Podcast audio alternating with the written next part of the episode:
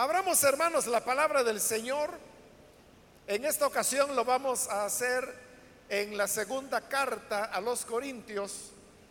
Busquemos el capítulo número 3. Segunda de Corintios, capítulo 3. Ahí vamos a leer la palabra de Dios en esta ocasión.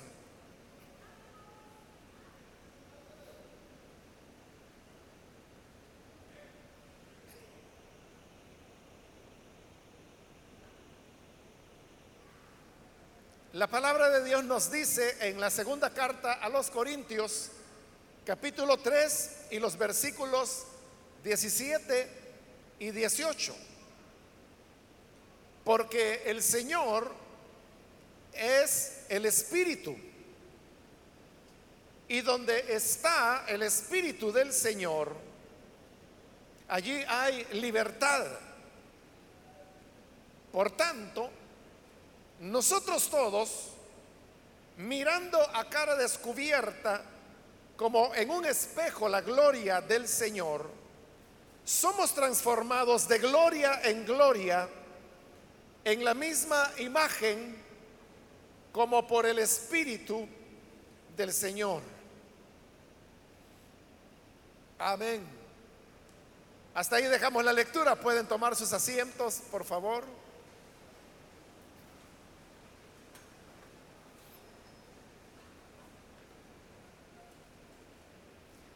En esta ocasión hemos leído de este capítulo 3 de la segunda carta de Pablo a los Corintios.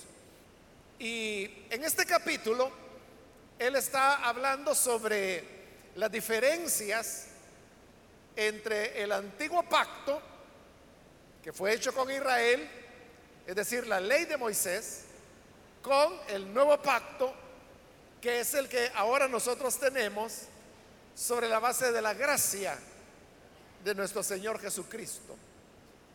Pablo explica que en la ley, bajo el antiguo pacto, no había una relación franca o abierta entre Dios y los hombres y tampoco había una claridad de cómo el ser humano podía relacionarse con Dios a diferencia de cómo hoy nosotros lo entendemos en el Evangelio. Y para aclarar esto, Pablo pone un ejemplo que él lo ha tomado de una narración del libro de Éxodo, en la cual se nos dice que Moisés salía del tabernáculo de Israel para encaminarse a el tabernáculo donde estaba la morada de Dios. Y el relato de Éxodo dice que cuando Moisés entraba en la tienda, la nube de gloria que representaba la presencia del Señor descendía sobre la tienda y dice la escritura que allí Moisés podía hablar cara a cara con Dios. Esto lo hizo varias veces, como también cuando Moisés subió la segunda vez al monte Sinaí para recibir por segunda vez también las tablas donde estaban escritos las diez palabras que hoy nosotros las conocemos con el nombre de los diez mandamientos. Después de Moisés tener estas vivencias con Dios, de hablar claramente con Él, nos dice el relato del cual Pablo está tomando el, ejemplo, que Moisés venía y hablaba con el pueblo. Y en una ocasión que Moisés hizo esto, el pueblo pudo notar que el rostro de Moisés estaba resplandeciendo. Moisés no se había dado cuenta. Pero era por el hecho que él hablaba cara a cara con Dios, que no lo había advertido, pero su rostro tenía el resplandor de la gloria de Dios. Entonces cuando la gente vio eso se quedó sorprendida y Moisés notó que algo pasaba y luego se enteró que era que su rostro estaba resplandeciendo. Entonces Moisés consideró que si su rostro resplandecía es porque había sido tocada, tocado con la santidad de Dios. Y por lo tanto ahora su rostro era sagrado.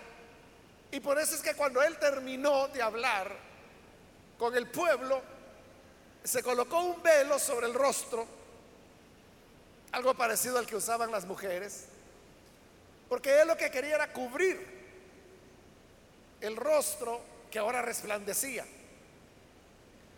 Cuando Moisés quería hablar al pueblo, entonces se quitaba el velo y la gente podía ver cómo su rostro resplandecía.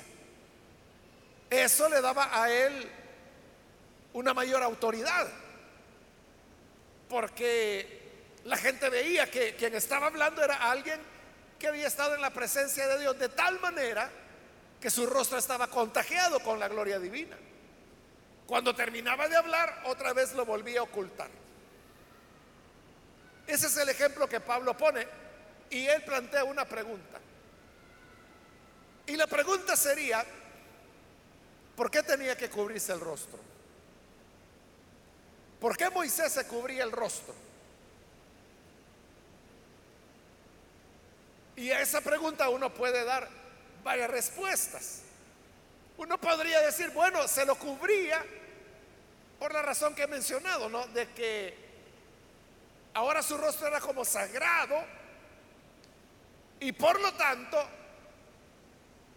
esa santidad que tenía su rostro tenía que ser protegida por medio del velo, ocultándolo.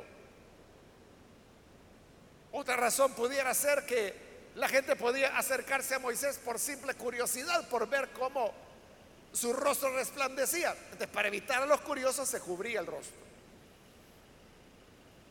Otra razón que uno podría pensar es que la gente no era digna de ver eh, el rostro resplandeciente de Moisés y que por eso se escondía detrás del velo. Esas pueden ser algunas razones. Si uno sigue pensando puede continuar elaborando más. Pero ahí ha sido la razón o las razones por las cuales él se cubría el rostro. Había un hecho real y es el que Pablo señala. Y es que eso que era una gloria, porque era gloria la que había en el rostro de Moisés, y que él dice que era pasajera. La Biblia no dice hasta cuándo su rostro resplandeció, cuándo cesó, o si lo acompañó hasta su muerte, la Biblia no lo dice. El hecho es que eso se terminó. Entonces dice Pablo, esa gloria que era temporal, era pasajera. Moisés se la cubría para que la gente no la pudiera ver. Y con eso Pablo está expresando lo que era la ley, que es lo que Moisés dio. Es decir, la ley es aquella que no le abre una confianza a las personas sino que le pone bloqueos, le produce ocultamientos como el tema ese, ¿no? del velo sobre el rostro para que la gente no lo viera. Entonces dice Pablo, la ley tenía esa característica, donde las personas no tenían una claridad acerca de lo que Dios quería, no podían ver libremente lo que Dios le daba, en este caso a Moisés. Y recuerda que no solo era el tema del velo que Moisés llevaba a su rostro, era todo como Dios se relacionaba. Recuerda cómo estaba construido el lugar de adoración, que era el, tabernáculo en ese tiempo. Primero estaba el lugar santísimo, que era donde estaba la presencia de Dios. Pero ese era cubierto con un velo. Y ahí nadie podía entrar, salvo el sumo sacerdote y en un solo día en el año. Pero ese lugar santísimo estaba, además del velo, cubierto con lo que se llamaba el lugar santo, que era otra barrera física. Y este lugar santo estaba rodeado de otra barrera física más que era el atrio. Es decir, que habían tres barreras para poder llegar a la presencia de Dios y nadie podía llegar ahí.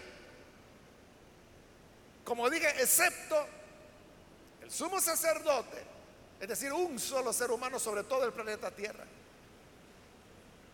Y una vez en el año, cuando llegaba el día de la expiación.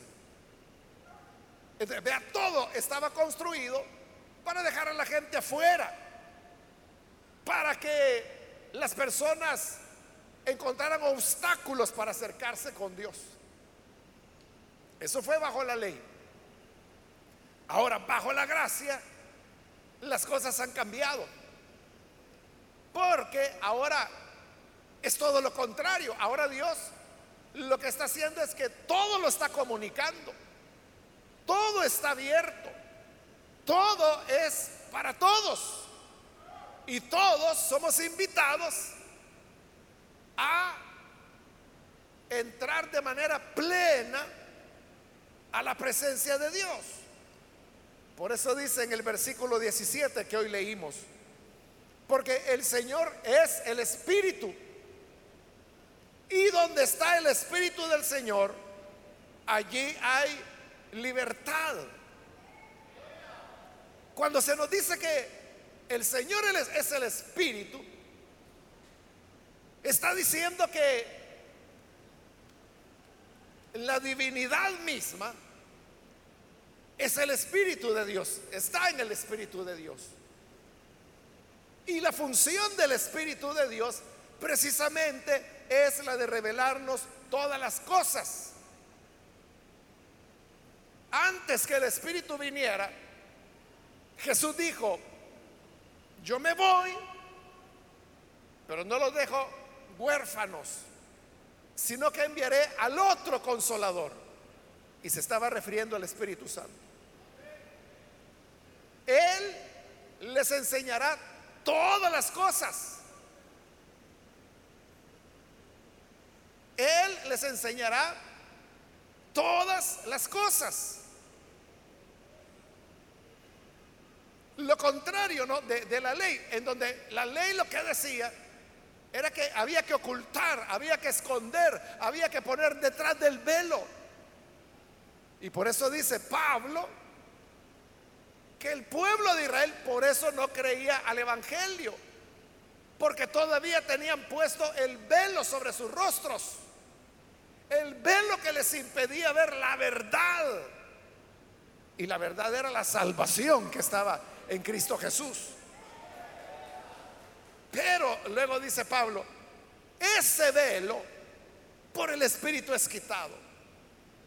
Si nosotros hemos llegado, a diferencia de Israel, a entender que Jesús es el Cristo, que Jesús es el Hijo de Dios, que Él es el Salvador, que Él es el Redentor, no es porque seamos más inteligentes o más sabios que los judíos, es porque a nosotros el Espíritu nos quitó el velo. Y como el Señor es el Espíritu, cuando el Espíritu viene, dice que allí hay libertad, lo cual significa que tenemos libertad para poder venir delante de Dios, encontrarnos con Él. No hay ya más barreras físicas. Eso que estoy diciendo, hermanos, es la, la esencia de la diferencia entre iglesia evangélica e iglesia católica. Hay gente que cree que la diferencia es, es que mire, los católicos tienen imágenes, los evangélicos no. Otro dice, es que los católicos eh, adoran a María, los evangélicos no. Pues es cierto que esos son elementos distintos, pero esa no es la esencia. La verdadera esencia es que el sistema católico es un sistema sacerdotalista. Por eso es que tienen sacerdotes. ¿Y qué significa sacerdotalista? Lo mismo que bajo la ley. Es que vea, el sacerdocio católico romano es una copia del sacerdocio bajo la ley de Moisés. Si usted quiere ver cómo eran las vestiduras sacerdotales, por ejemplo, las que usaba los sacerdotes en Israel, mire a un sacerdote con su sotana, principalmente cuando van a dar misa, ¿no? que es cuando ya se ponen, eh, pues ahí, realmente no sé cómo se llama, hay una vestidura que se ponen sobre la sotana. Luego está la, la estola, que eso es como una tela larga, ¿no? Que se cuelgan sobre los hombros. Eso es una copia de las vestiduras sacerdotales bajo la ley.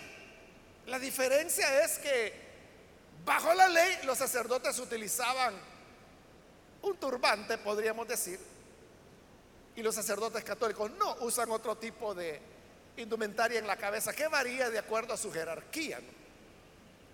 Uno es eh, el solideo, se llama, que, que es como esa gorrita muy pequeñita, no circular, que se colocan en la cabeza, que usan los sacerdotes, por ejemplo. Diferente al gorrito que usan los cardenales. Digo gorrito, pero tiene su propio nombre, no, que no lo recuerdo en este momento.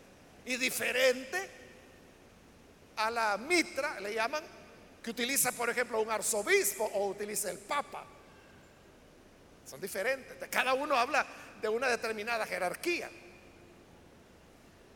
Pero entonces, ¿cuál era la idea bajo la ley? Ya lo hemos dicho. Mantener a la gente fuera. Y alguien venía, mire, quiero adorar a Dios. Ah, pues alto ahí, deténgase, no puede entrar. ¿Quiere adorar a Dios? Sí. Entonces traiga un sacrificio. Ya traía una res, un cordero, un palomino, de acuerdo a la condición económica de cada persona.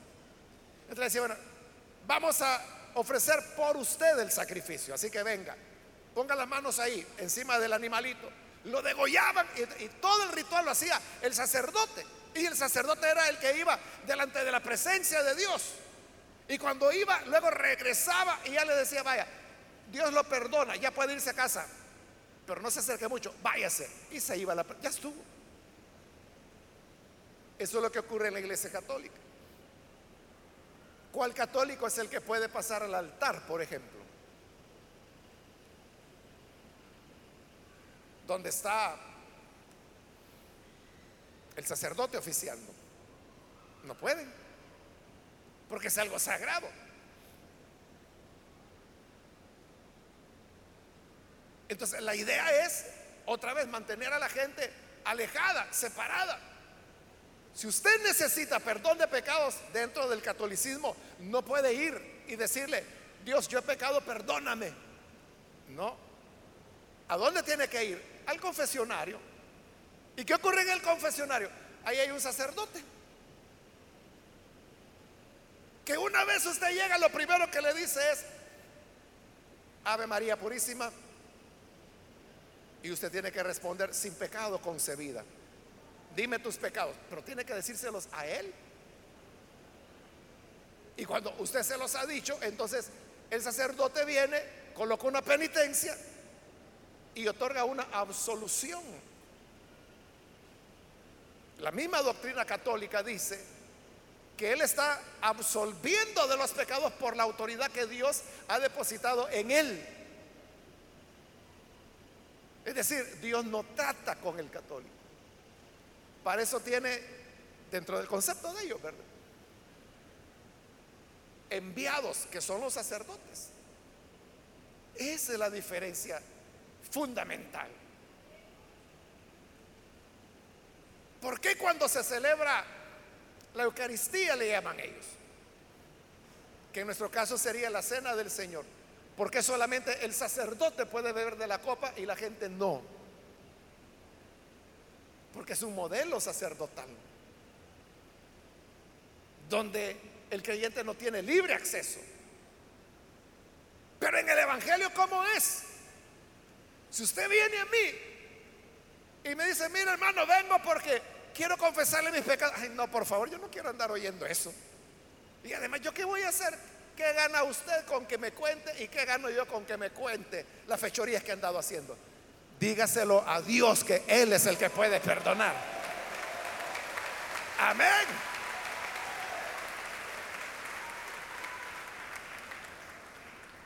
Esa es la diferencia que en el Evangelio las puertas están abiertas. Dentro del catolicismo, e, eso dice, eso es lo que se llama el magisterio de la iglesia, le llaman ellos. Que significa que usted puede leer la Biblia como católico, pero solo la iglesia se la puede interpretar con su magisterio. Es decir, que si usted leyendo la Biblia, llega a Éxodo capítulo 20 y encuentra el segundo mandamiento donde dice, no te harás imagen alguna de lo que está en el cielo, ni en la tierra, no te postrarás ante ella, ni le rendirás culto. Si usted lee eso, usted no lo puede interpretar, sino que tiene que ir con el sacerdote y decirle, mire, ¿qué quiere decir la Biblia aquí? Y él le va a decir lo que significa. Entonces le va a decir, mire, no dice lo que dice, sino que lo que dice es lo que no dice. Pero como es la autoridad de la iglesia, usted como fiel católico tiene que aceptarla. En cambio, en el Evangelio no es así. En el Evangelio es que la palabra es para todos. La Biblia es para todos. Y por eso se anima a todos a que tengan su Biblia y que la lean además.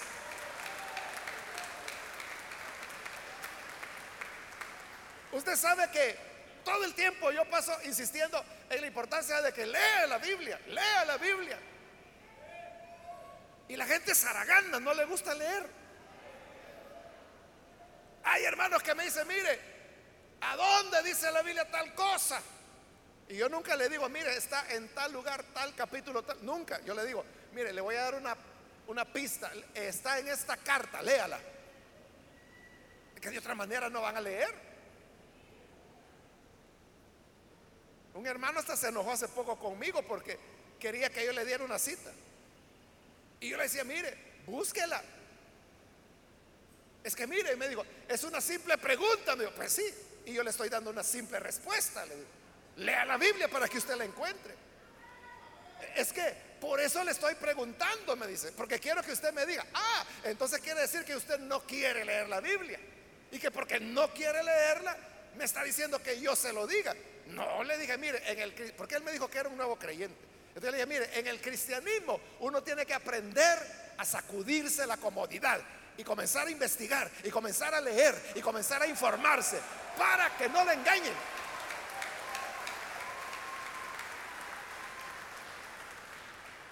Bravo, terminó. Porque no era por maldad, era por su bien. Pero mire la diferencia. Lo que yo le estoy diciendo es lea, lea, lea. E, en cambio, usted sabe que la iglesia católica, por eso es que la iglesia católica por siglos, por siglos, no permitió que la Biblia fuera traducida. Estaba en latín. ¿Y quién entiende latín? Por eso es que Casiodoro de Reina, en el caso de el del español, él fue el primero en 1532 en traducirla de los idiomas originales a el casero. Por eso fue condenado a muerte. Y él tuvo que salir huyendo y refugiarse en Inglaterra. Si no lo mataban. ¿Y cuál era el delito de él? Haber traducido al idioma que la gente, ¿por qué? Porque no quería la iglesia que la gente tuviera acceso a la palabra. Pero hoy, como le digo, es lo contrario. Y por eso es que se busca el fomento de la lectura. Lo que estoy señalando, hermanos, es que hay una gran diferencia entre un modelo sacerdotalista donde la idea es, tú no puedes, tú quédate afuera, yo me voy a encargar, ah, ¿quieres perdón de pecado? Dime a mí y yo le voy a decir a Dios y Dios me va a decir para que yo te diga a ti. Ese es el sacerdotalismo. Esa es la diferencia esencial. La verdadera diferencia entre catolicismo e iglesia evangélica. La iglesia evangélica es todo el sediento beba, compren sin dinero, sin precio, beban de las aguas de Cristo Jesús. ¿Quieres perdón de pecado? Ve a Él. ¿Necesitas algo? Díselo a Él. Entonces, todo el tiempo tenemos que estar señalando a Jesús e invitando. Lea la Biblia, interprétala usted. ¿Y cómo yo sé que usted no va a interpretar una chifladura? Porque aquí lo está diciendo Pablo. Porque el Señor es el Espíritu. Y donde está el Espíritu del Señor, allí hay libertad. Amén, hermanos. ¿Qué es lo que hace que yo entienda e interprete la palabra de Dios? No que yo tenga más información o que yo sea más inteligente, no. Lo que a mí me permite entender e interpretar la palabra de Dios es el Espíritu Santo. Exactamente el mismo que usted tiene. Entonces, ¿cuál es la diferencia? No hay diferencia. Claro, uno puede, hermano, tener ciertos errores, pero para eso sirve el cuerpo de Cristo. Para eso sirve la iglesia, para que nos edifiquemos los unos a los otros. Pero no hay una casta privilegiada que solo ellos entienden y que si no son ellos, toda la demás gente es incapaz de interpretar la Biblia. No, no, no es así. Lo mismo pasaba entre la gracia y la ley. Bajo la ley, la gente no veía. ¿Por qué no veía? Porque había un velo. La gente no entendía. ¿Y por qué no entendía? ¿Cómo iba a entender lo que no veía? La gente no se sentía libre para ir delante de Dios. ¿Y por qué no? Y si el gran velo que le ponían y las tres paredes para que en el templo no llegara la presencia del Señor. Pero ahora en Cristo, por eso dice, el Señor es el Espíritu. Cristo en su esencia está en el Espíritu. Y ahora el Espíritu ¿dónde está? El Espíritu no lo podemos encerrar dentro de una caja. No lo podemos encerrar en el lugar santísimo, ni en el santo, ni en el atrio. No lo podemos encerrar en este edificio y decirle, vaya hermano, entre, entre para que experimente el Espíritu. Y cuando termina el culto, vayan, vayan saliendo, saliendo, pero con cuidado que no se nos vaya el Espíritu. salga el último, cierre la puerta para que no se vaya el Espíritu. Y lo dejamos aquí encerrado.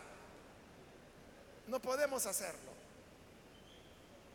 Porque en el Espíritu estamos, en el Espíritu vivimos y en el Espíritu nos movemos. Amén. Entonces, Él está en todas partes. Él revela su gracia. Me recuerdo, hermanos, esto tuvo que ser allá por la década de los 70. No recuerdo exactamente los años. Creo que fue ahí por 1979, pero no estoy tan seguro. Allá en Etiopía, al norte de África, se estableció un gobierno socialista que pidió que todos los misioneros de la nacionalidad que fueran, que estaban en el país, salieran, los obligaron a salir. Entonces, ¿sabe lo que ocurrió? Que estos misioneros, antes de salir, como ellos habían llegado a Etiopía para evangelizar y para entregar las escrituras, cuando llegó la orden que tenían que salir y les dieron algo así como 24 horas para salir, ellos aprovecharon esas horas para que todas las Biblias que tenían las sacaron de las bodegas y empezaron a repartirlas entre las personas y a las 24 horas salieron. Y Etiopía estuvo cerrada algunos años. Como le digo, creo que eso ocurrió por en los 70, creo que el 79, pero no estoy tan seguro. Y eso duró varios años. Hasta que posteriormente ese gobierno fue sustituido por otro gobierno que volvió a abrir las puertas para que los misioneros pudieran llegar. Entonces los misioneros que habían salido antes y que rápidamente habían entregado Biblias a la gente así libremente, volvieron años después, creo que 12 años después, algo así. ¿Y qué cree que ocurrió cuando llegaron de regreso? 12 años después de que el país había estado cerrado, que nadie podía llegar. Nadie podía llegar como misionero. ¿Qué cree que encontraron? Iglesias establecidas. La gente no solamente había creído por la palabra, sino que la habían entendido, se habían reunido, habían constituido iglesias, tenían pastores, es decir, se había reproducido lo mismo que nosotros tenemos en, el resto del mundo. ¿Y de dónde lo sacaron? Leyendo la Biblia. ¿Y cómo la entendieron? Donde está el Espíritu de Dios, allí hay libertad. El Espíritu se encarga. Esa es la diferencia de la ley. Si Moisés no estaba, la gente no entendía. Si Aarón no les explicaba, la gente no entendía. Después, si David no les decía lo correcto, la gente no entendía. Pero aquí, cualquiera, hermanos, hoy bajo la gracia, que tenga acceso a la palabra de Dios, el Espíritu lo llevará. Porque hoy el propósito no es ocultar, poner velos. Al contrario, dice Pablo, el propósito del Espíritu es quitar velos. El propósito es que las personas conozcan a Cristo, tengan la revelación. Algo que efectivamente el Espíritu de Dios hace. Y por esa causa le decía, hermanos, nosotros no tenemos que tener temor a que la gente lea la, Biblia, se empape en ella, absorban lo que la palabra de Dios dice, porque el Espíritu es el que les va a guiar, les va a orientar a conocer la verdad de Dios.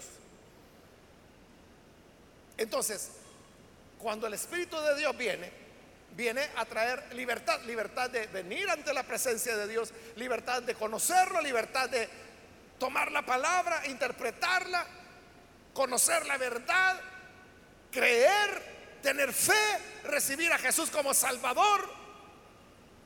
Hermano, usted conoce personas que tuvieron su conversión solos. Yo conozco a varios, como unos tres o cuatro, no muchos, ¿verdad? Pero conozco. Nadie los evangelizó. Nadie les dijo, mire, vamos a una iglesia. Fueron ellos solos con la palabra y el Espíritu que estaba ahí presente para guiarles y mostrarles a Cristo. Entonces, hoy ya no es una cuestión de ocultamiento, ya no es una cuestión de poner barreras. No, hoy es que las puertas están abiertas para todo el que quiera venir. El velo fue quitado y eso es lo que nos trae la libertad del Señor. Por tanto, dice el versículo 18, nosotros todos, todos, vean, no es que unos pocos que son los santulones del Evangelio, no, todos dice, mirando a cara descubierta, ya no con cara cubierta como era Moisés, mirando a cara descubierta como en un espejo la gloria del Señor. Si los israelitas no podían ver el rostro de Moisés por el velo. Hoy nosotros a cara descubierta podemos ver no el rostro de Moisés, la gloria del Señor. Somos transformados, dice, de gloria en gloria en la misma imagen que estamos viendo, como por el Espíritu del Señor. El mismo Espíritu que nos revela la verdad y nos guía Jesús es el Espíritu que nos transforma de gloria en gloria en la imagen que estamos viendo. Hoy podemos ver a Jesús directamente. Ya no habrán barreras, paredes, velos, nada de eso. Porque podemos tener una relación directa con Él. Y lo, esencial de eso es que viéndole directamente dice que el Espíritu nos va transformando a nosotros de gloria en gloria. Es decir, eso habla de un proceso en el cual nos toma el Espíritu y nos toma, hermanos, recién convertidos, donde tenemos que aprender muchas cosas, madurar en otras tanto. Pero ahí viene el punto, el Espíritu nos toma y nos hace avanzar al siguiente paso, de gloria a gloria. Y ahí aprendimos más. Cuando ya llegamos a ese punto, nos hace avanzar otra vez, otra vez de gloria a gloria. Y así nos va llevando de gloria en gloria, de gloria en gloria, hasta que un día le veremos a Él tal como Él es. Entonces vea, el camino es un camino de aprendizaje, es un camino de revelación, es un camino de libertad. Algunos este pasaje han dicho, bueno, mire, aquí dice que donde está el Espíritu del Señor, ahí hay libertad. Entonces, hay libertad. Si usted quiere gritar, grita. Si quiere saltar, salta. Si quiere dar vueltegato, la Si quiere rodar por... Y, creen que esa es la libertad. Pero Pablo no está hablando de, de desórdenes. Él está hablando de libertad del pecado. Libertad de la muerte. Libertad de la condenación. El Espíritu de Dios nos da plena libertad y luego para poder ir de gloria en gloria, siendo transformados en la imagen misma. ¿Cuál imagen? La que él acaba de decir que podemos ver al Señor con la cara descubierta. ¿En qué consiste entonces el cristianismo? En que en la medida que el tiempo pasa, cada vez nos vamos pareciendo más y más a Jesús. Esa es la espiritualidad auténtica. Que en la medida que el tiempo pasa, nos vamos cada vez pareciendo más y más a Jesús. La gran pregunta que debemos hacernos es, ¿estamos cambiando? ¿Se va reflejando en nosotros la imagen del Hijo de Dios? ¿O seguimos todavía con la cara fruncida? Bravos, enojados. En la cara, no se le ve a mucha gente me recuerdo un, no sé si decir hermano qué, pero un hombre que, que me escribió y me decía, hermano, ¿cómo hago? Me dice, mi mujer me abandonó, se fue, me dice. Y como ahí estaba la foto de él, y yo le vi la cara, hermano, con solo verle la cara, se veía que era un salvaje. Entonces yo le dije, ¿cómo no se iba a ir? Le digo, si usted la ha maltratado tanto, ha sido tan agresivo con ella que ella no aguantó y se fue. Al menos tenía una dosis de sinceridad porque me dijo, ¿y usted cómo sabe? Me dijo, que yo hacía eso. Y le dije, le vi la cara. A ese le falta mucho todavía para poder llegar a llegar a ser conforme a la imagen del Hijo de Dios. Bueno, ahí me estoy refiriendo a una cosa puramente física, porque en la, en la mirada a la gente se le ve el mal carácter, el enojo, la agresividad, la violencia. Se le ve en la cara a la gente. Algunos, porque hay otros que son mátalas callando, que tienen la carita. Pero son unos diablos. Pero no es tanto el aspecto físico, hermanos, sino que en nuestros hechos, en nuestras actitudes, en la manera como nos relacionamos con las personas, en la bondad que mostramos, en la compasión, como Jesús que era compasivo. Ahí estamos reflejando la imagen que el Espíritu de Dios va labrando en nosotros de gloria en gloria. Y ese es un proceso que nunca debería terminar en nosotros. Vamos a cerrar nuestros ojos y vamos a inclinar nuestro rostro. Y antes de hacer la oración, yo quiero invitar, si hay con nosotros personas que todavía no han recibido al Hijo de Dios, mas si usted ha escuchado la palabra y al escuchar se da cuenta de la importancia de ir cambiando cada día por la libertad que ahora tenemos, Hoy tenemos ese gran privilegio que Israel no tuvo. Israel no pudo entrar en la morada de Dios. Y en cambio Dios ha venido a morar en nosotros a través del Espíritu Santo. ¿Cuánto más no debemos nosotros ir en esa transformación de gloria en gloria, siendo cada vez más parecidos al Hijo de Dios? Quiero invitar entonces si hay algún amigo o amiga que por primera vez necesita venir para recibir a Jesús como Salvador. Por favor, en el lugar donde está, póngase en pie para que podamos orar por usted. Cualquier amigo o amiga que es primera vez que viene al Hijo de Dios, póngase en pie, por favor. Y nosotros solo vamos a orar por usted. Porque usted debe entenderse con Él. Nosotros lo que hacemos es acompañarle en oración. Pero es un asunto entre usted y Él. ¿Hay alguna persona? Póngase en pie, por favor. Si usted está en la parte de arriba también, póngase en pie con toda confianza. Para que así podamos orar al Señor por usted. ¿Hay alguna persona? ¿Algún amigo? ¿Alguna amiga que quizá es primera vez que viene a la iglesia? O ha venido otras veces, pero todavía no ha dado su vida al Señor. ¿Quiere hacerlo? Póngase en pie con toda confianza, ahí en el lugar donde está. Póngase en pie. Solo queremos orar por usted. Ahora, con toda confianza, póngase en pie. Porque ahora todos podemos venir a cara descubierta para ver al Señor. ¿Quiere verle? Póngase en pie para que oremos.